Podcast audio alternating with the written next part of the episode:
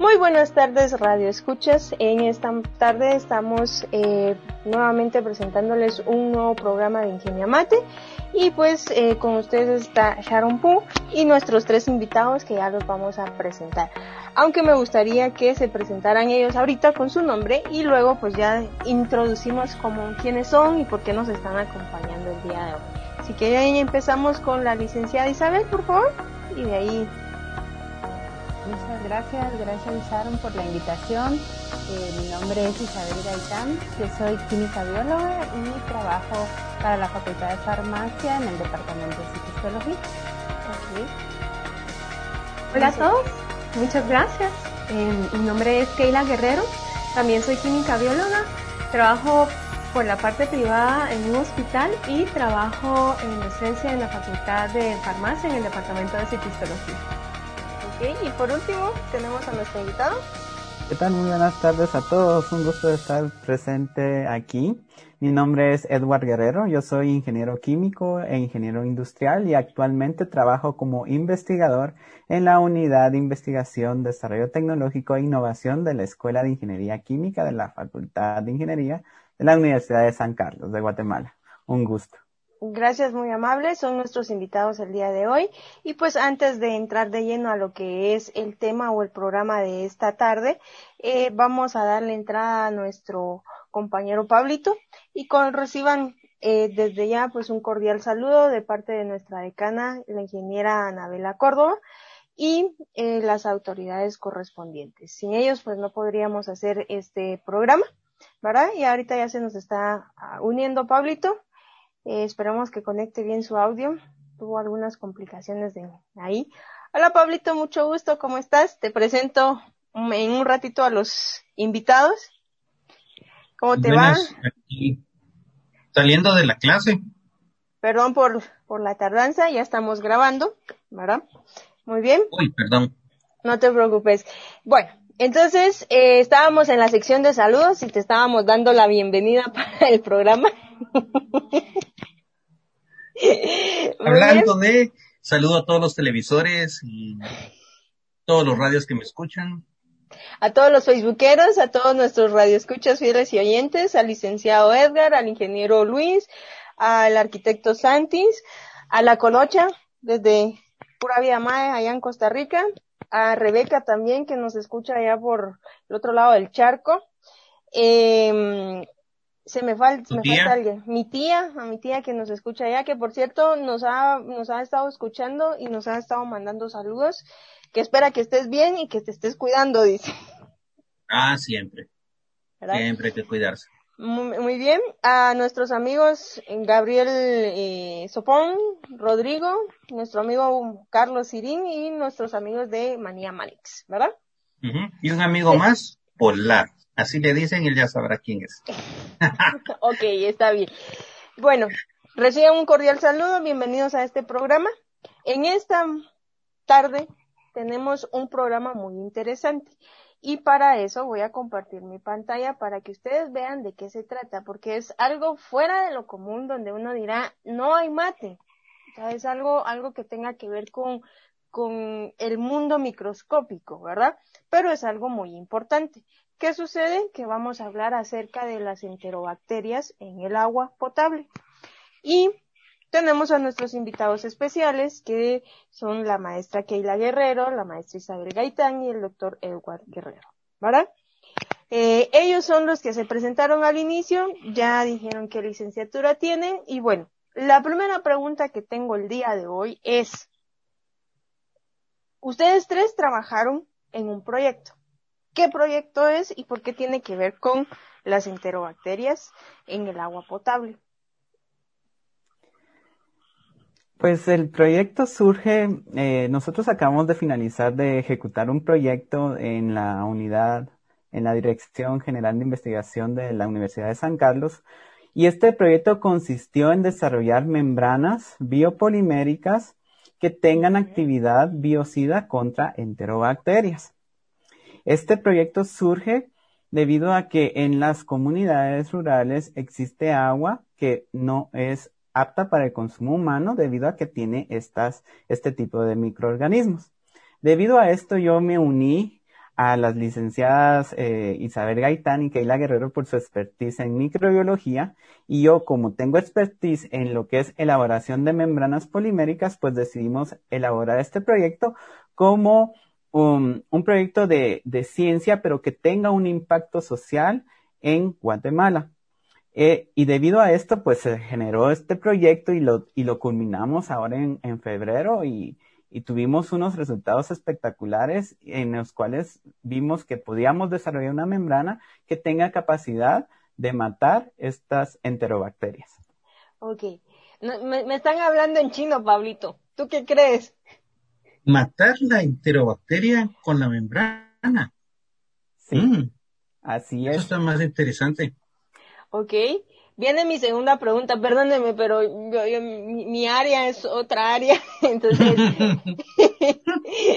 no, pero de todos modos, tu, tu pregunta tiene mucho sentido, tus dudas van a tener mucho sentido. Sí, porque eh, toda la, la, la, la, la audiencia no estará familiarizada con estos términos, ¿verdad? ¿O sí, Pablito? ¿Tú qué crees? Uh, pues el término bacteria puro como sí, la mayoría deben entender, pero como diría, y una enterobacteria, esa que me la como con sal y limón y le echo pepitoria, o, o algo así, o licuada con, con fresas y un poquito de leche, pues no sé, así que sería que ellos, que ellos nos expliquen en realidad qué es una enterobacteria. Okay.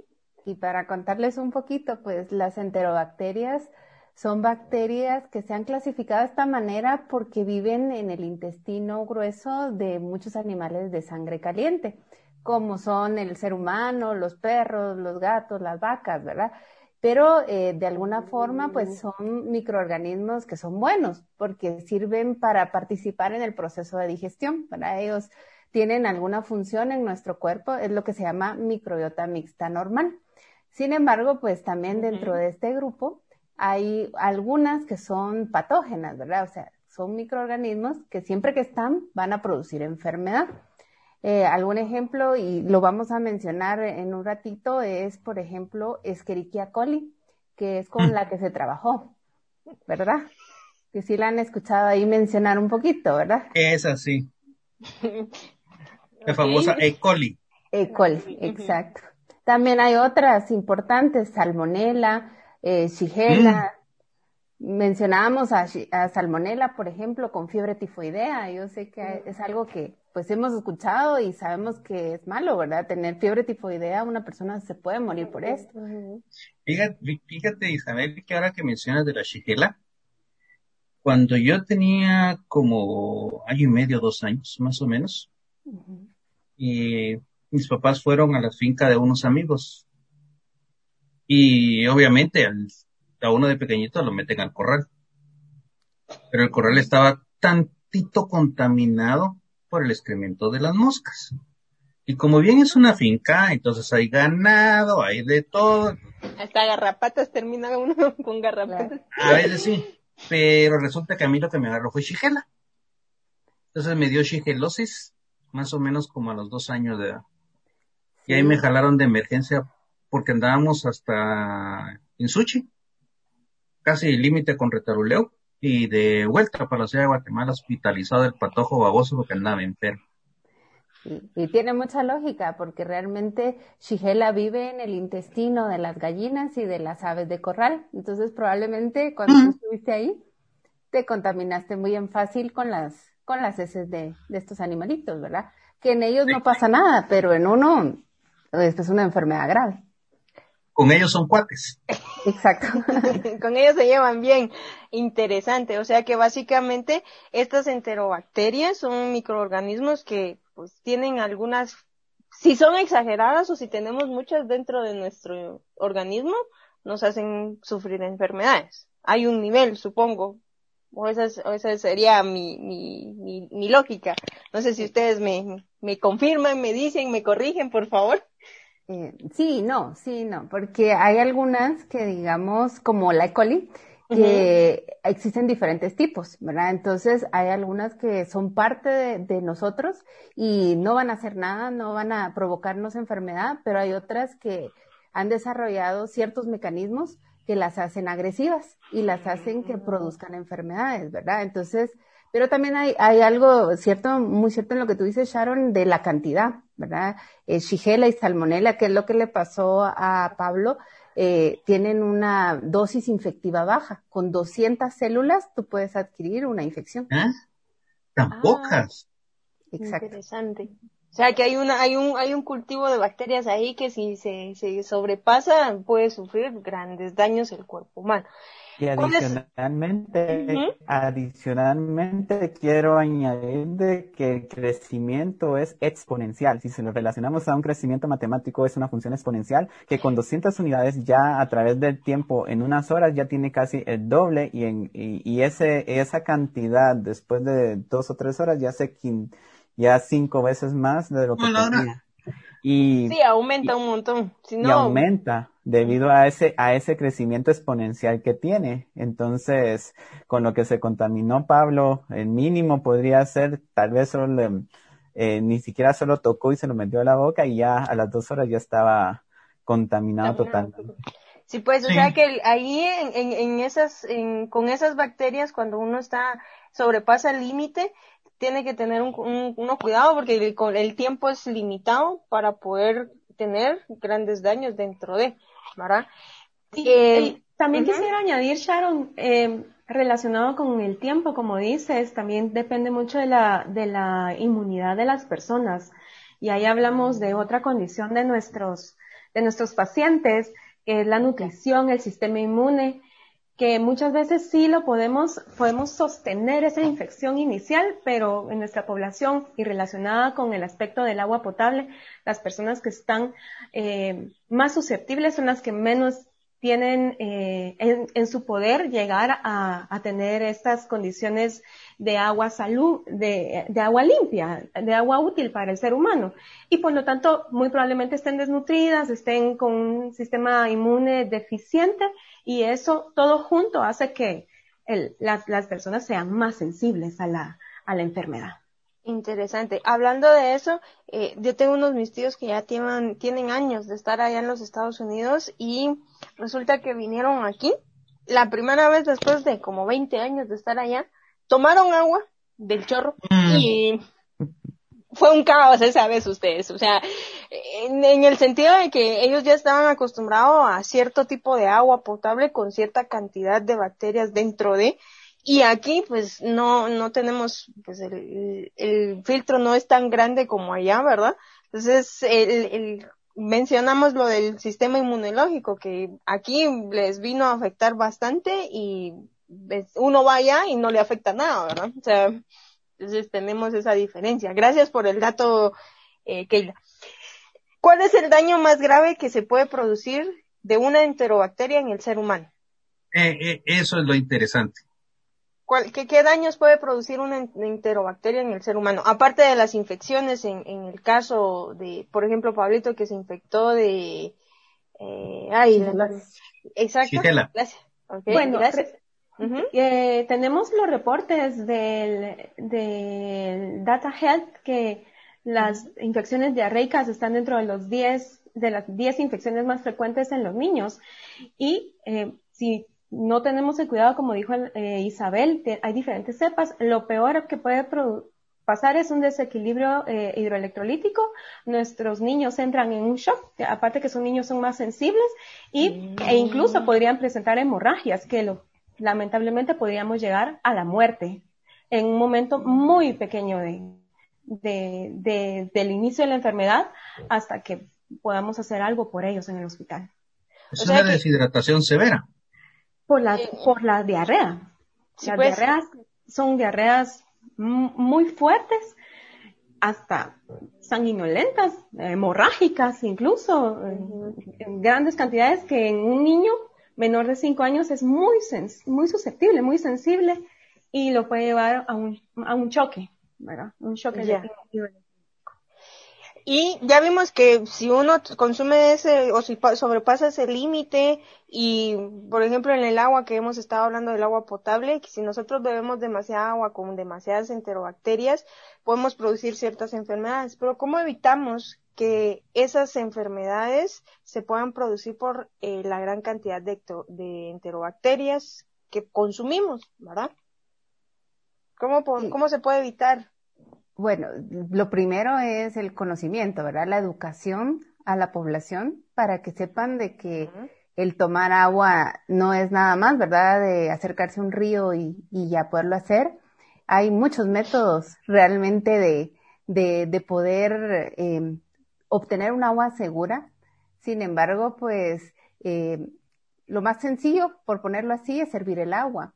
Pero tú le tienes que dar la instrucción correcta a las personas de cómo hacer las cosas, ¿verdad?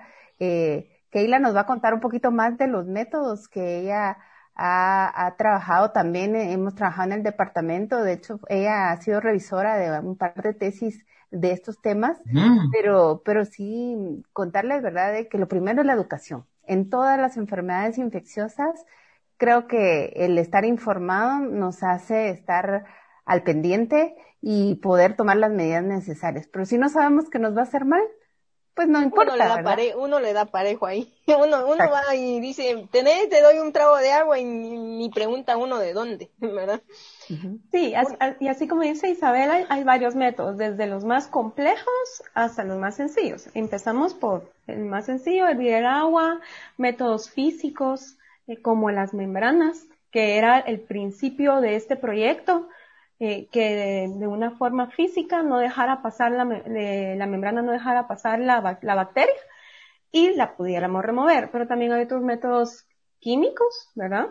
Que descubrimos que también al agregarle cobre a la membrana, también había un método químico que podía eliminar a la, a la, a la bacteria.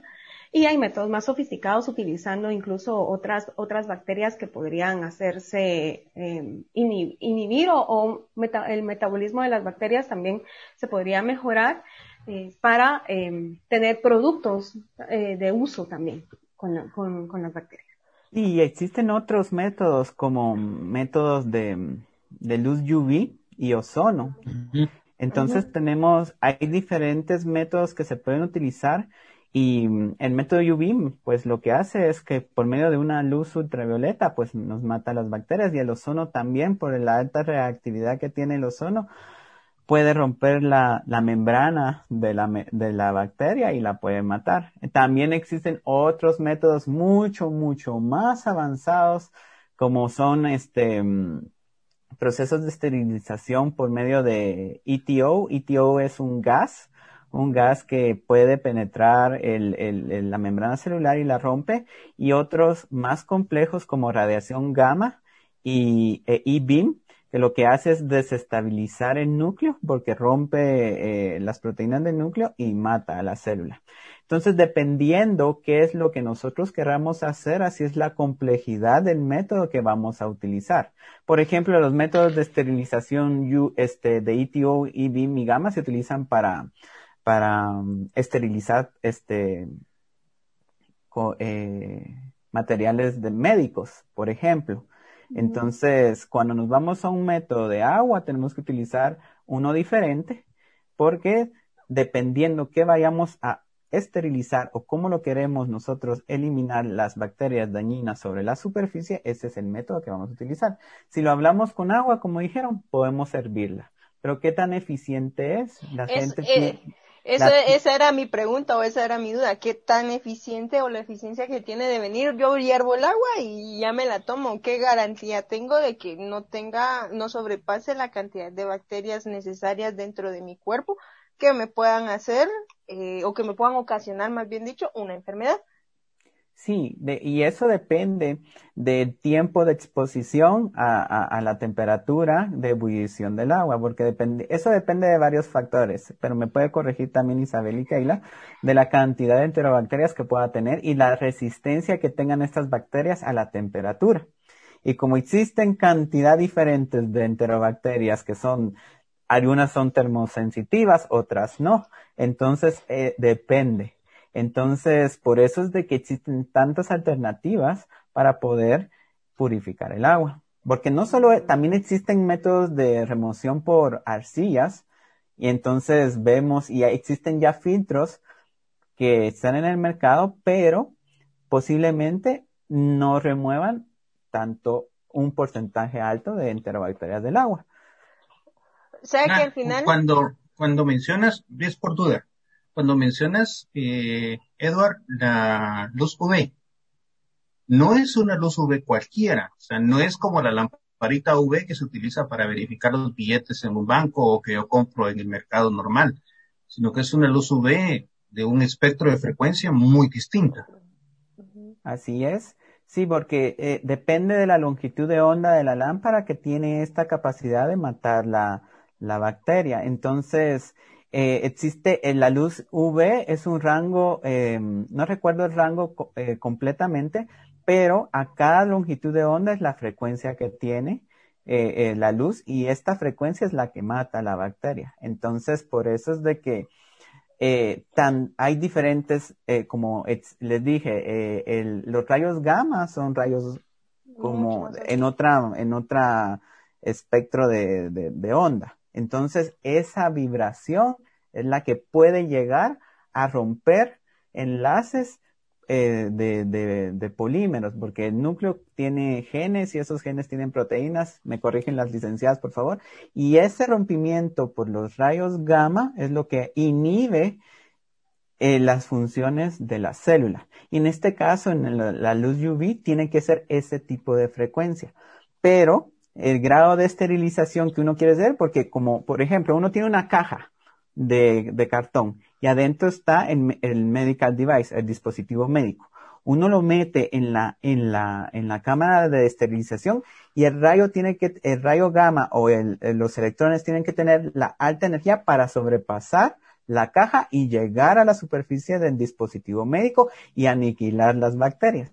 Entonces, por eso vemos la magnitud de la eficiencia dependiendo de la aplicación de cómo yo quiero eliminar la bacteria. Y como dice Pablo, es, es la, eh, la, lámpara UV no es una común, sino que tiene que tener una longitud de onda específica.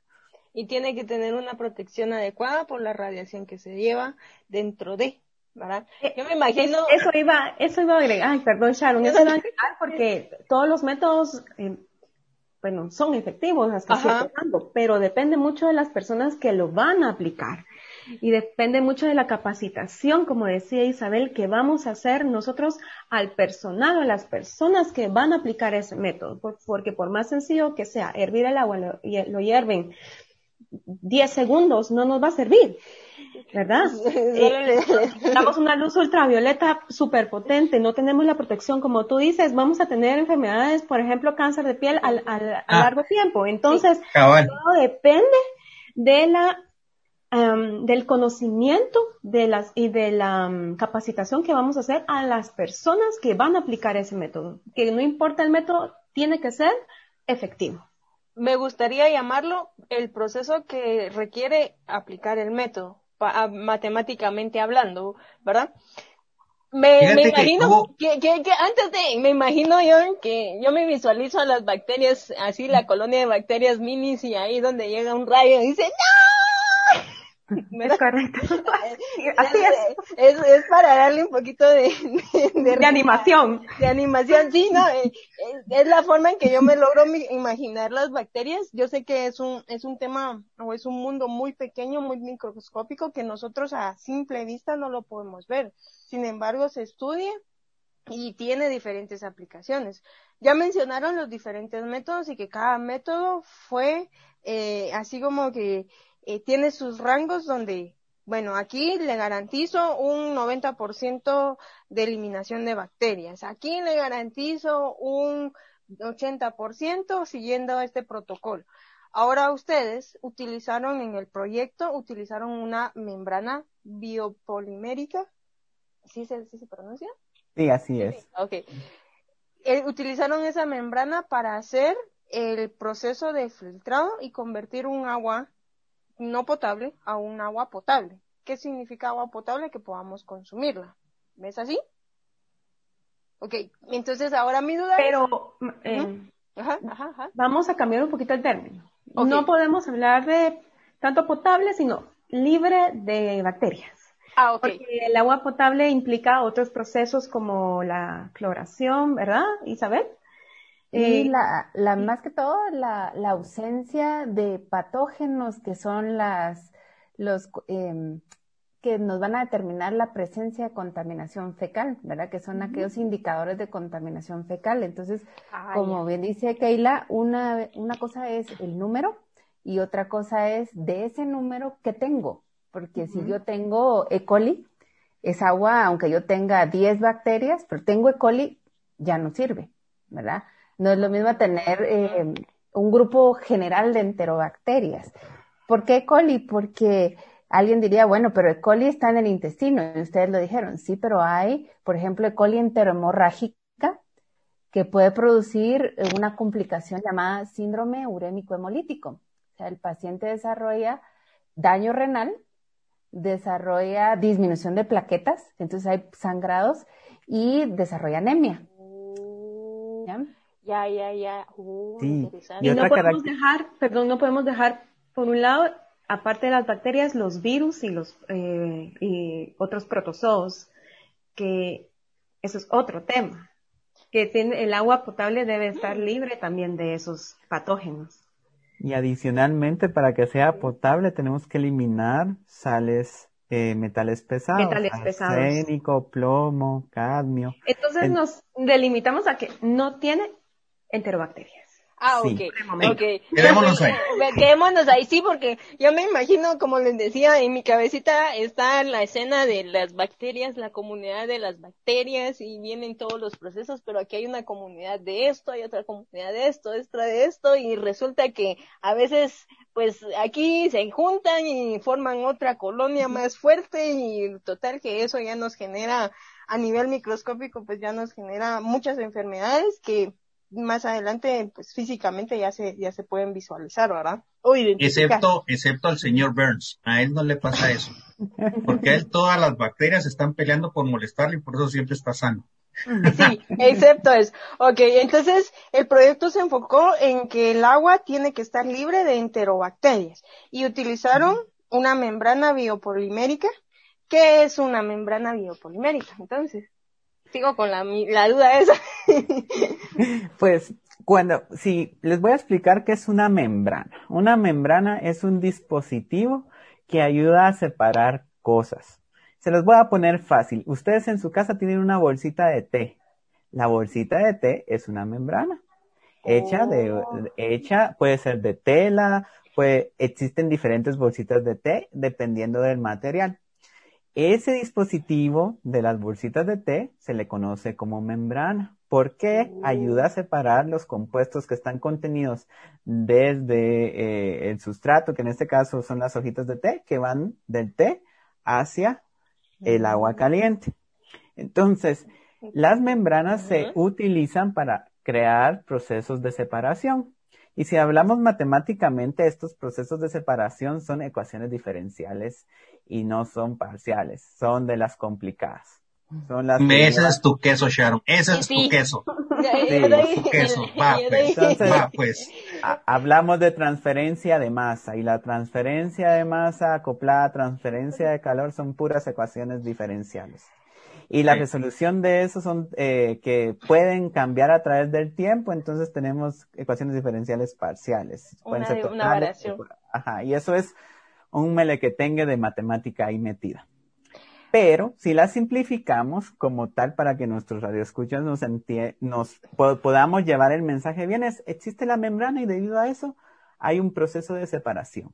O podemos retener cosas en la membrana que no queramos que pase a través de, de ella. Y esa habilidad de las membranas, pues se ha utilizado industrialmente para poder hacer separaciones pues se, se, se produce este agua pura del mar por osmosis inversa, se puede hacer, se puede eliminar proteínas de la leche, se pueden eliminar sales del vino.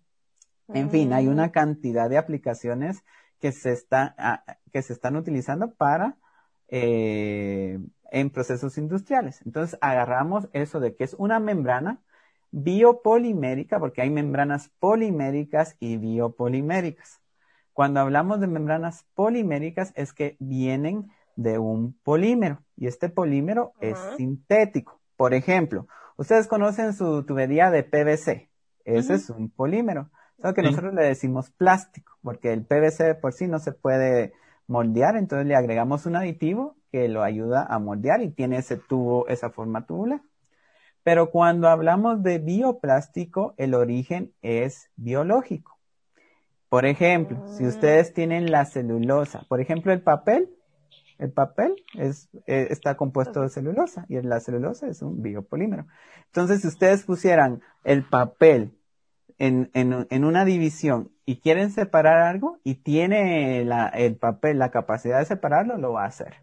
Es, es básicamente como poner una rejilla para poder dejar a los, a los malos del otro lado y a los buenos de este lado. Así no se les da visa para que pasen la frontera, eso es, ah, no tienen visa. Entonces son detenidos en la frontera, no hay visa. Así es. Y también hay, ustedes han utilizado una prensa francesa.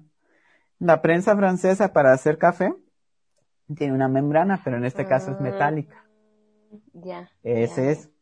La red para atrapar peces, esa es una membrana, solo que tiene el poro súper grande y entonces mientras más grande es la red, el poro es más grande, entonces deja atrapado solo peces grandes, pero los peces chiquitos van a pasar por ahí. Entonces hay que modificar esa red para que lo que yo quiera que no pase, en este caso las enterobacterias, ¿de qué tamaño son? Eh, esas son de como de qué tamaño chiquititos, chiquitos, chiquitos. Micras. Son de micras. ¿Qué, micros que micra, micro, micrómetros, mi...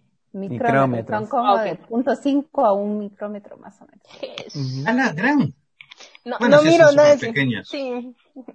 Es súper pequeño, okay. Perdón por la interrupción, es que me emociono cuando, cuando entiendo algo que no conozco. y entonces la característica de las membranas es de que yo las tengo, cuando se hacen de cero, yo las tengo que diseñar de tal manera de que yo deje pasar solo lo que yo quiera. Y ah. ese, es, ese fue el fin de, eh, la finalidad del proyecto. Como estamos hablando de enterobacterias que son de micras, yo tengo que tener un poro o el, el agujero de la red que sea más pequeño de 0.5 micras o, o, lo de tamaño de la bacteria que quiera retener. Y la finalidad de eso fue hacer una membrana. Entonces, biopolimérica, ¿por qué? Porque la hicimos de quitosano. Y el quitosano es, este, proviene del, de, del armazón de algunos crustáceos como camarón, cangrejo y se ha encontrado también que en la mosca tiene quitina, que por modificaciones químicas pasa a quitosano. Entonces, mm. por eso es de que es el origen biológico. Y la otra membrana que se utilizó fue de acetato de celulosa con nitrocelulosa. Entonces la celulosa la obtenemos de la corteza de los árboles, la tiene las plantas, entonces se procesa, se extrae y se convierte en un, en una membranita.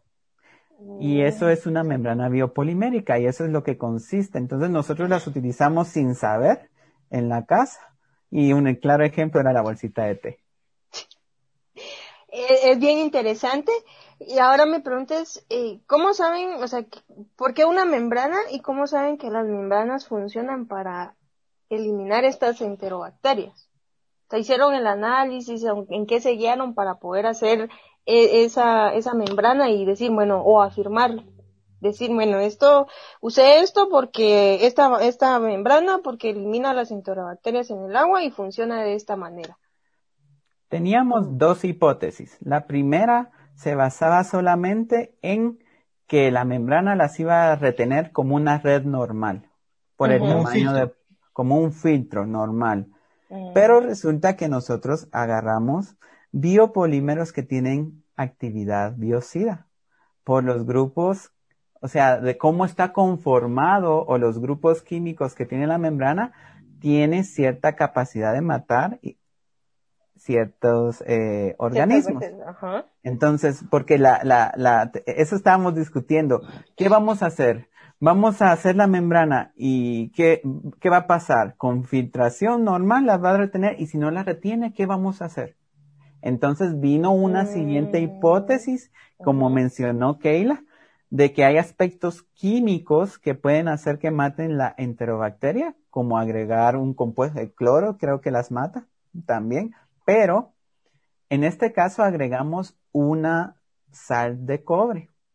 ¿Por qué agregamos la sal de cobre? Porque, ¿qué pasa si el agujero es muy grande? Viene la sal de cobre y ese agujero lo hace más pequeño. Entonces hacemos de que el poro se haga más pequeño y pueda retener. Adicionalmente, el cobre tiene también propiedades biocidas. Entonces teníamos dos por uno, hasta tres por uno, ¿verdad? En, la combinación de todos los efectos de la membrana. Y vemos de que ahí fue de que dijimos, ok, o se redujo el poro o la matamos químicamente. Y resultó que fueron los dos aspectos pero todavía tenemos que hacer más investigación porque esto de las membranas y como los mecanismos que tal vez Isa les puede contar de cómo muere una célula de ese tipo, pues hay N, N cantidad de temas que se pueden investigar a partir de esto porque nos quedaron, un, nos llegamos a unas conclusiones interesantes, pero nos resultaron otras observaciones que dijimos, ok, por aquí podemos irnos. Sí, es que e, esa también era mi idea, esa es mi duda también, porque sigo mis ciudades, mis ciudades de bacterias ahí, y pues cómo elimino es, es esas ciudades, ¿verdad? O sea, ¿qué, qué, qué efectos o qué, qué, qué es lo que tengo que hacer para eliminar esas bacterias? Eh, eso, es, eso es un interrogante que nos quedó también con el proyecto, porque ¿cuál es el mecanismo de muerte celular en este caso, verdad? Como dice Edward, puede ser por eh, la interrupción de la membrana plasmática de la bacteria, ¿verdad? O sea, las bacterias están rodeadas de una pared celular y una membrana que les evita que todo lo de adentro se salga y todo lo de afuera entre, ¿verdad? Y eso eh, realmente hace que la célula permanezca viable. Uno de los mecanismos podría ser ese, ¿verdad? Que el cobre, que el cobre se haya adherido a la membrana y eso la desestabilizara y la rompiera. Eh, pero también podrían, digamos, en un futuro adherirse a las membranas otros componentes que llegaran más allá, a nivel de síntesis de proteínas, eh, a nivel de ácidos nucleicos, ADN y ARN. Así pensando un poquito, la idea cómo funcionan los antibacterianos, los, los medicamentos, ¿verdad? Ese antibiótico que tomamos para el dolor de la garganta, que tomamos para la diarrea en algunos casos. Eh, el mecanismo en sí, pues el cobre ya está estudiado para cómo es que altera la bacteria, pero no se había estudiado esto de la combinación con las membranas, ¿verdad? Entonces, mm. eh, o sea que básicamente descubrieron un método más donde pueden combinar tanto la membrana y algún otro elemento para hacer una reacción química que haga que la bacteria ya no exista o se elimine. Mm, qué interesante, qué interesante proyecto. Y otra, otra. En, en, en, solo como comentario agregado ahí, en, durante la segunda, no, durante la guerra de Vietnam, eh, el ejército norteamericano siempre tuvo el problema del agua en, en Vietnam y en el Vietcong y toda la vuelta el agua de ellos no estaba su ejército acostumbrado a consumir agua y era nuevamente agua contaminada y lo que ellos utilizaban eran pastillas de yodo. Palaban el agua, echaban pastillas de yodo, la cerraban, la quitaban, esperaban su tiempecito y de ahí podían tomarla. Me imagino que haber tenido un sabor feo. No sé bien que tenga el sabor del yodo, pues, pero me imagino que no muy agradable que digamos. pero por lo menos no se enfermaban. Eso era lo bueno. Ahora, que después pudieron haber tenido problemas de tiroides por la cantidad de yodo que tragaron, eso es chiste aparte. Eso es chiste aparte. Sí, complementando lo que dijo Isa, eh, la, la duda que quedó, o no, una de, de las observaciones importantes es el, el cobre como tal, por su eh, estructura eh, química, tiene ajá, tiene actividad antimicrobiana, pero esa, esa actividad antimicrobiana no se vio limitada por al generar enlaces moleculares en la membrana a la hora de quedarse en, en la membrana.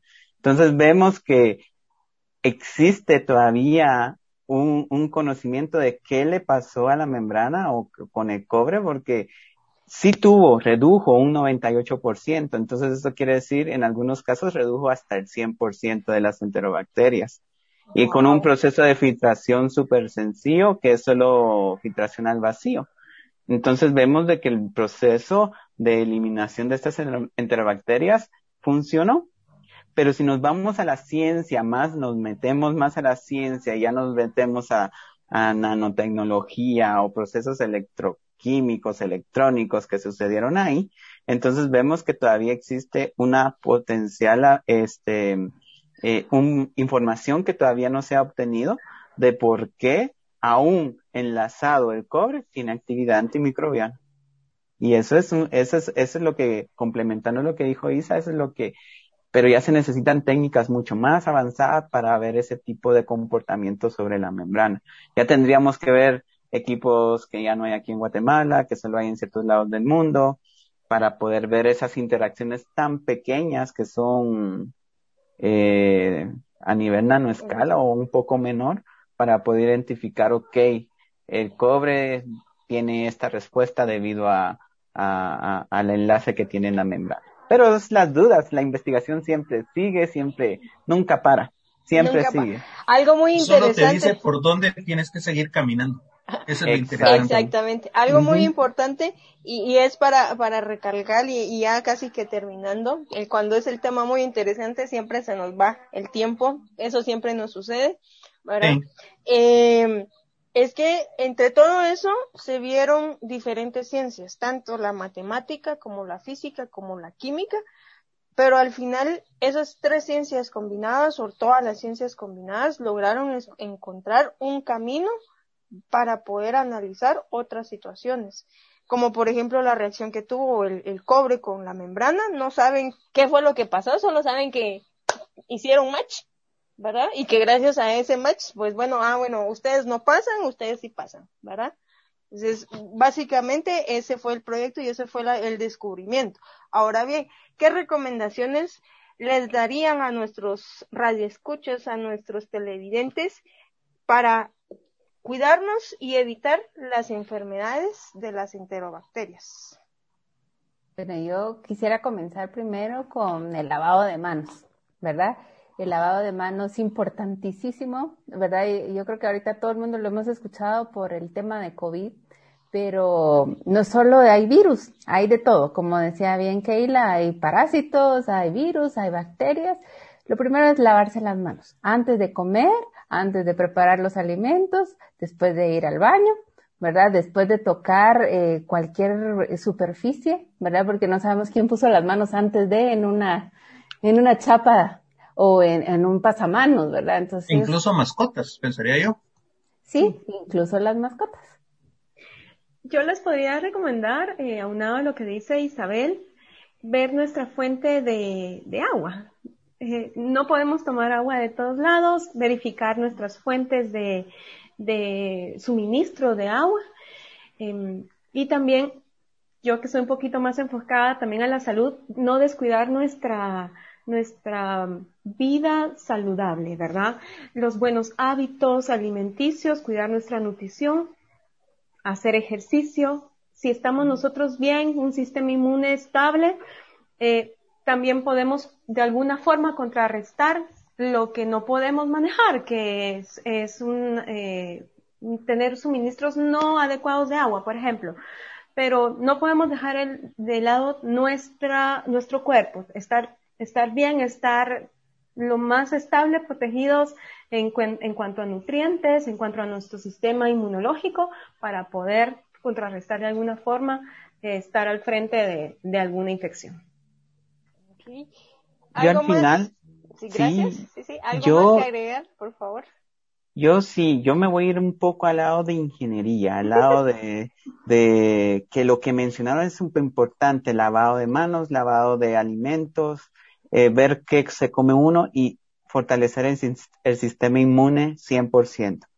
Pero también tenemos que tener cuidado cuando nosotros compramos dispositivos de filtración de agua. Mm. ¿Por qué? Porque se nos olvida darle mantenimiento, se nos olvida que existe, esos no son perennes. Y al final ahí también son focos de contaminación. Si uno, por ejemplo, utiliza carbón activado para eliminar sedimentos o lo que sea y no lo cambio en dos años, estoy tomando el agua igual llena de, de metales pesados. ¿Eh? O más contaminada de lo que venía. O más contaminada de lo que venía. Por eso, desde un punto de vista, si alguien tiene un dispositivo para, mm, para eliminar eh, ciertas impurezas del agua, sedimentación o bacterias en su casa, denle el mantenimiento respectivo para que eh, funcione correctamente el tiempo que lo tengan instalado. Es una de las recomendaciones porque no les dan mantenimiento y, y, y se pueden enfermar más por el dispositivo que no lo limpiaron. Se curan, crecen hongos. Sí. Nos, uno desarman los equipos y están verdes. Eh, eh ¿Hace cuánto? No, no estaba ahí. No hace cuánto estaba así. Entonces, es muy importante eso. Y mira, no es, no es para, para, no es para ver que tienes toda la razón, porque en algunos lugares eh, instalan esos equipos.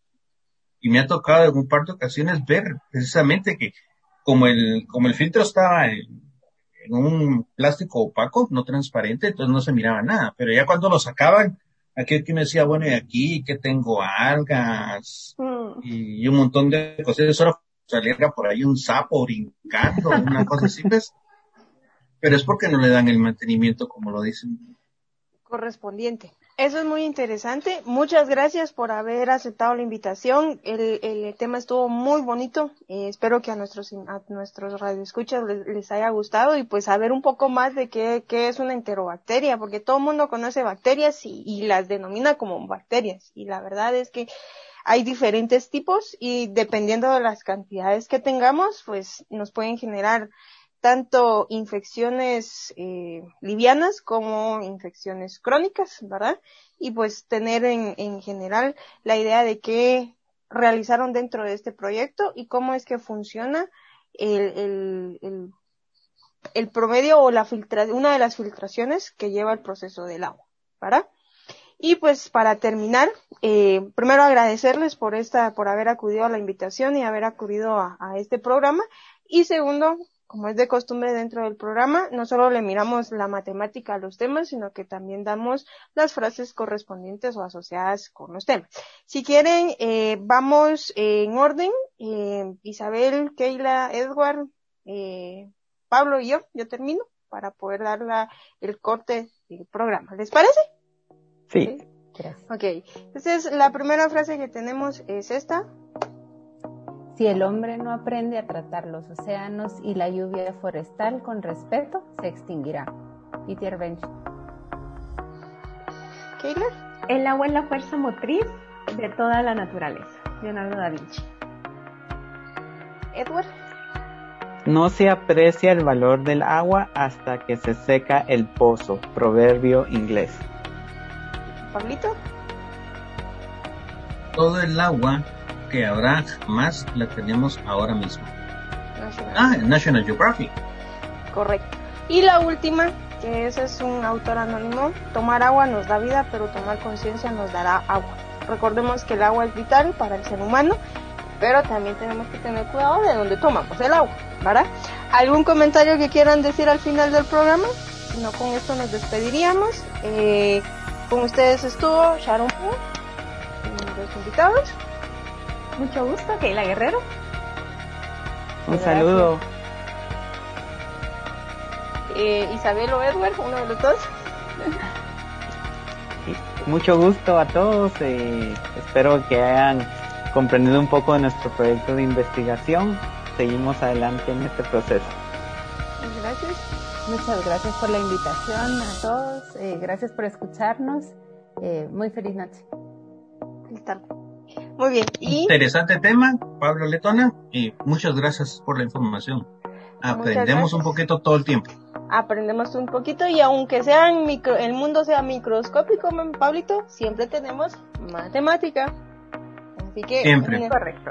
Una feliz tarde, un feliz fin de semana desde ya y nos vemos en el próximo programa. Hasta luego.